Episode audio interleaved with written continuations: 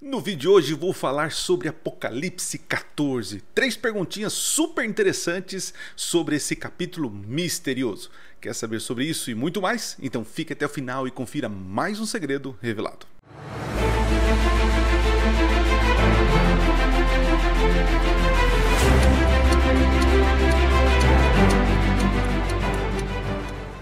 Olá, seja bem-vindo a mais um vídeo do canal Minuto Profético. Esse é um quadro chamado Minuto Resposta, onde eu vou tentar aqui responder perguntas que chegam para mim lá no Instagram, no Cecílio7. Então as perguntas hoje vai ser é, com relação ao Apocalipse 14, que é o tema da lição uh, desse trimestre da escola sabatina, né? Para quem não conhece, deixa eu pegar aqui. Olha só. Uh, aqui, ó. Esta aqui é, é a lição que nós estamos estudando nesse segundo trimestre do ano, né? É, as três mensagens angélicas, as três mensagens angélicas. E eu vou responder três perguntinhas que chegaram. Chegaram muito mais outras perguntas, né? Mas essas com certeza é, abrange toda toda a, o tema do Apocalipse 14, né? E também as curiosidades.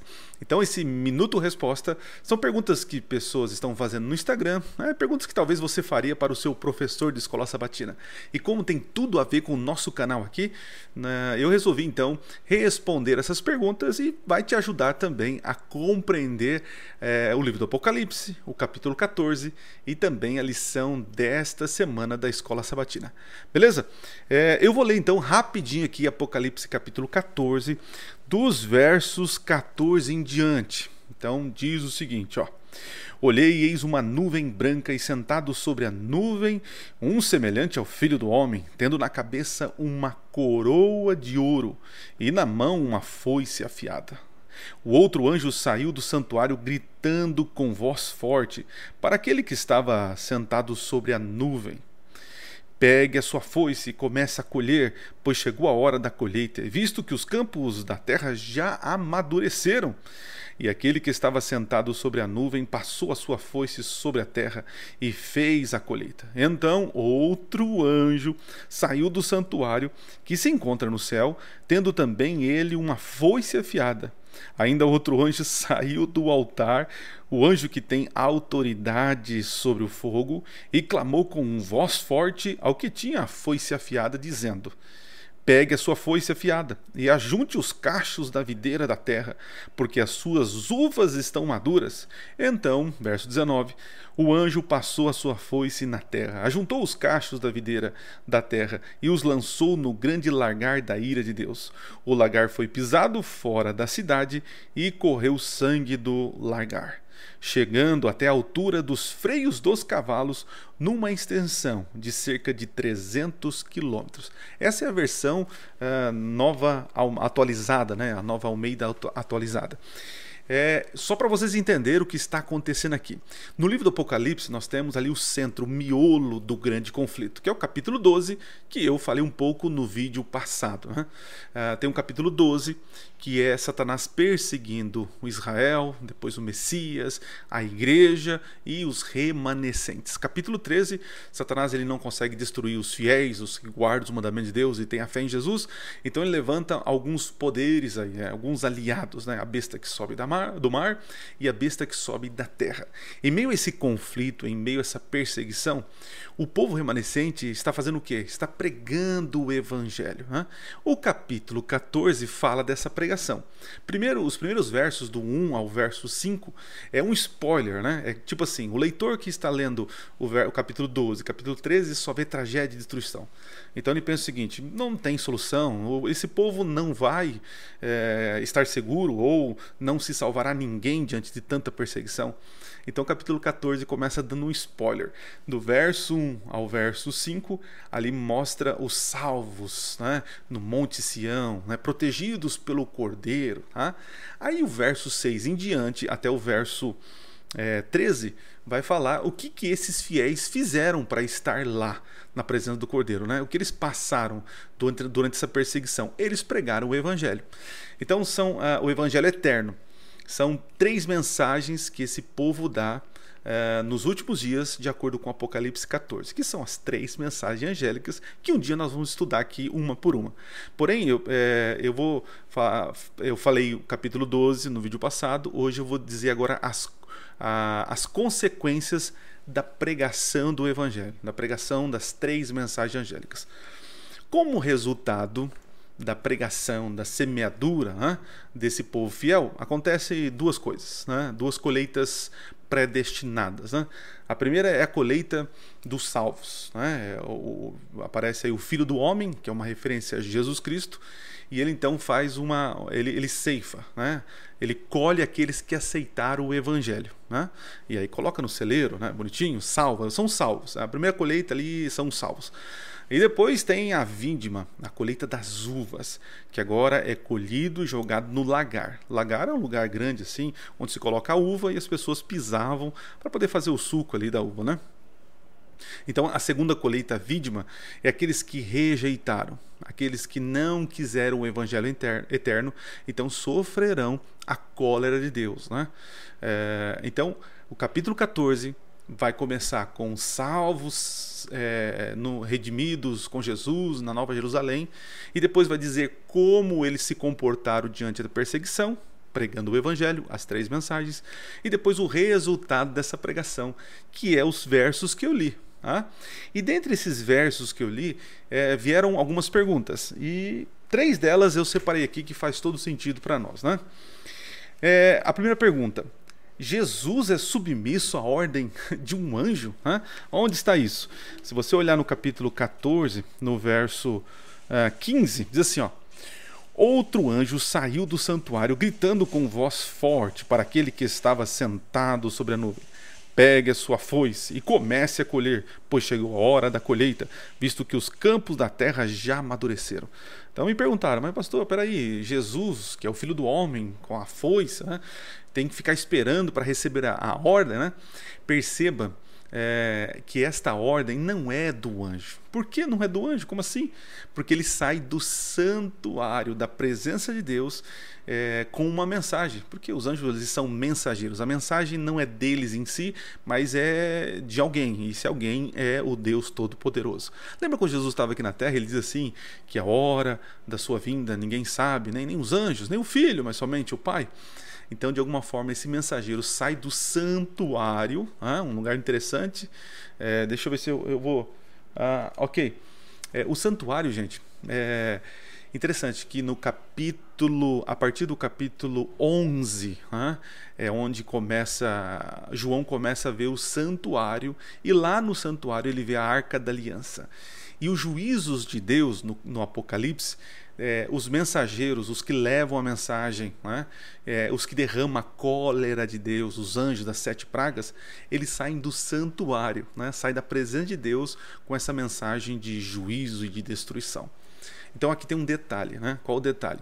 Que a partir do capítulo 11 você vai começar a ver agora cenas do santuário, em específico o lugar da presença de Deus, né? Da onde saem os anjos para a, o flagelo, para derrubar as pragas.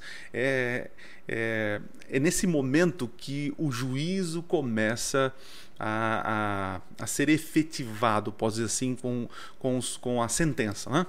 Então, esse mensageiro sai do santuário com a mensagem de Deus o Pai para o Cristo, falando: agora é o momento. Né? Lembrei da música Arautos do Rei, né?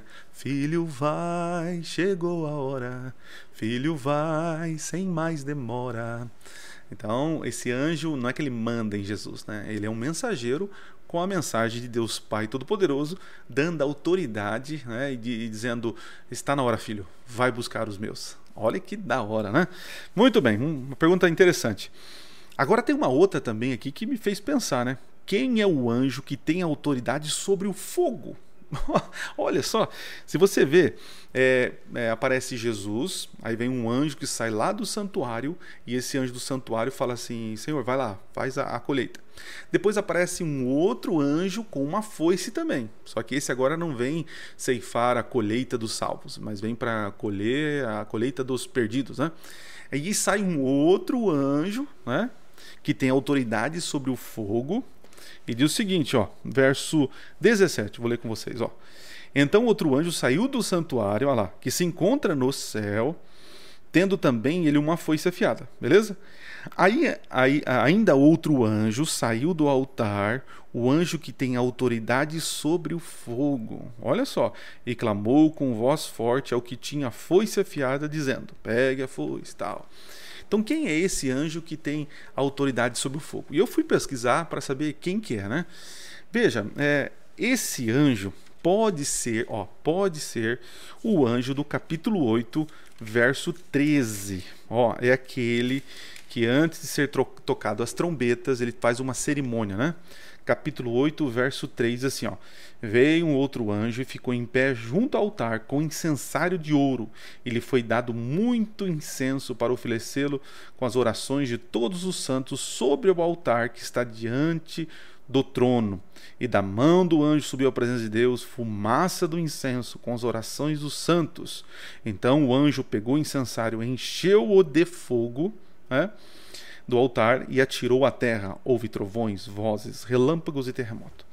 Bom, esse anjo do capítulo 8 que está fazendo essa cerimônia, segundo a, a tradição, pode dizer assim, a, a, a Mishnah, diz que quando ia a, iniciar a iniciar a cerimônia de, de, de sacrifício do dia, o, o, o, sacerdote ele fazia esse, esse, esse trabalho aí, pegando o altar de incenso, né? jogando fogo tal no, no altar, aquela fumaça subia e ele jogava então no chão, é, representando o início do processo de intercessão do dia. Tá? É, então, nós adventistas é, acreditamos que esse anjo que tem esse, é, que joga esse altar aí de, incenso, que foi dado muitas orações, né? Ele é a figura de Cristo é, iniciando a intercessão no santuário celestial. Tá?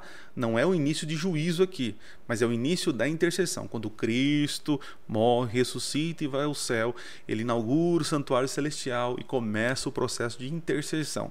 Então, cremos que esse momento é quando Jesus inicia o período de intercessão no céu. E essa figura desse anjo do capítulo 8, que tem autoridade sobre o fogo, seria Jesus. Então, mas pastor, mas Jesus já não aparece lá na nuvem, no capítulo 14, né? E por que esse outro anjo, né? É, veja, a, a, visão é simbólica, né?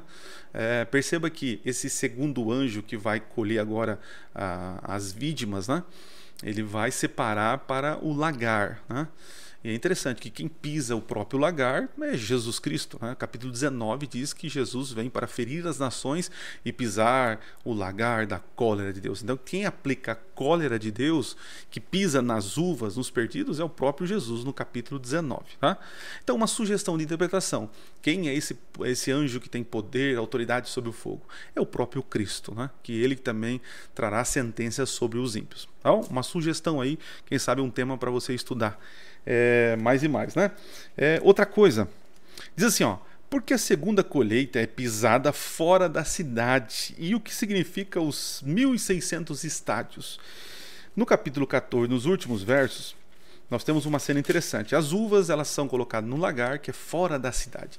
Se você entrar, uh, ver no Antigo Testamento, sempre o juízo de Deus né, acontecia fora da cidade. Né? O lugar santo é imaculado, não tem derramamento de sangue na cidade santa, então o juízo de Deus acontece fora da cidade. Né? Interessante que Cristo foi sacrificado e a cólera de Deus caiu nele fora da cidade. Então, só para você entender o porquê Deus derrama o seu juízo e não sobre os seus, sobre a sua cidade, mas sobre uh, os de fora. Agora, esse negócio de 1.600 estádios. Na minha tradução, na nova Almeida atualizada, já trouxe a tradução 300 quilômetros, né? 300 quilômetros, que daria 1.600 estádios, né? É, e por que 1.600? Esse é o tamanho do lagar onde coloca as uvas? Isso é literal? Não. Uma sugestão de interpretação aqui é que o 40 entra novamente em cena. Então 40 vezes 40 dá 1.600, né? Os 1.600 estádios. Então é algo quadrado, né? É, demonstrando a perfeição, é, demonstrando é, geral, quantidade, absoluto, um número integral. Então por isso que a extensão é de 1.600 estádios, ou seja, aplica toda a Terra, aplica toda a plenitude, né? Seria 10 quadrados de 10 quadrados de 40, ou 40 vezes 40, né, dá 1.600 estádios.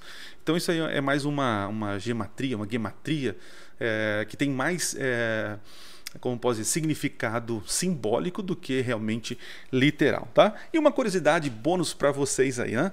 No capítulo 14 nós encontramos sete seres celestiais, tá? Como assim, pastor? Olha só.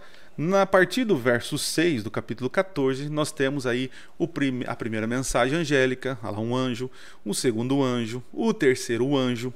Depois, quando a gente avança, nós vamos encontrar Jesus, um ser, um ser celestial sobre as nuvens do céu.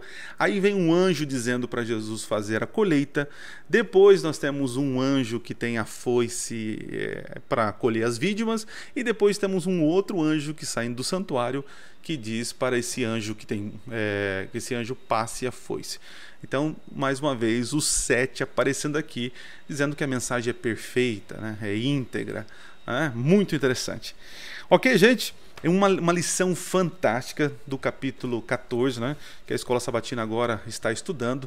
Ah, se você tem alguma dúvida, se você tem uma outra opinião, coloca aqui nos comentários e também vai lá no arroba Cecílio7. Eu vou sempre deixo durante a semana uma caixinha de pergunta.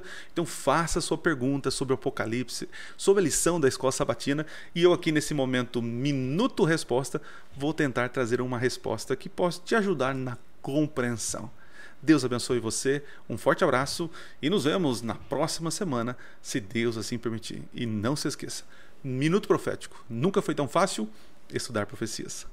Valeu, gente. Tudo de bom? Fui. Que lição legal, né? Fala a verdade. Muito bom.